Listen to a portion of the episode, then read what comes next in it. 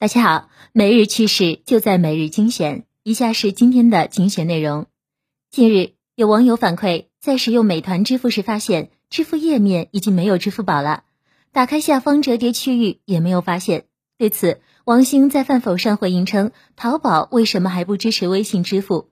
微信支付的活跃用户数比支付宝多，手续费也比支付宝低。”在极微网看来，估计支付宝扶持饿了么与美团竞争，导致美团想取消支付宝支付，但这也只是想法。真的取消了支付宝支付，受损的还是美团。为规范家政行业，近年来上海接连推出新政，让阿姨也能落户上大学。目前，上海开放大学正在家政专业大学学历教育基础上申办本科，预计今年审批通过。该校学历教育部副部长表示。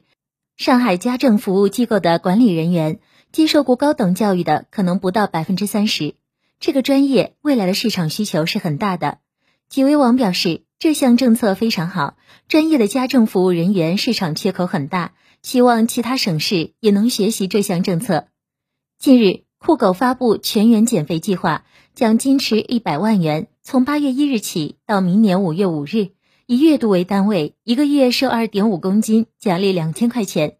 另外，男生有四块腹肌，女生有马甲线，还能瓜分奖金，保底奖金是一万元。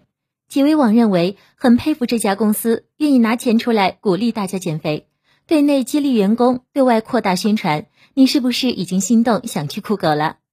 苹果 CEO 蒂姆·库克在周三向美国国会众议院司法委员会作证时表示。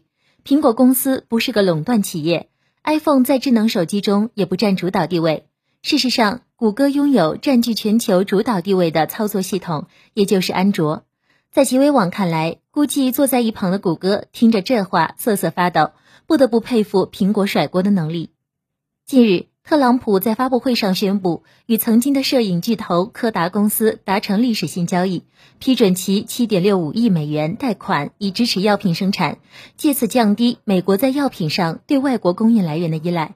这一消息直接点燃了柯达的股价。七月二十九日晚，在前一交易日股价暴涨百分之二百零三的情况下，柯达再度大幅高开，最高涨幅一度达百分之六百五十五，向上触发熔断多达十次。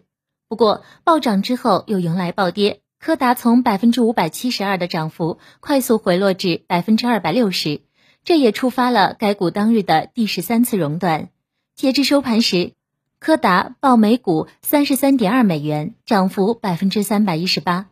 极微网表示，昔日胶片巨头进军制药行业，还能获得政府支持，对柯达公司来说是机遇。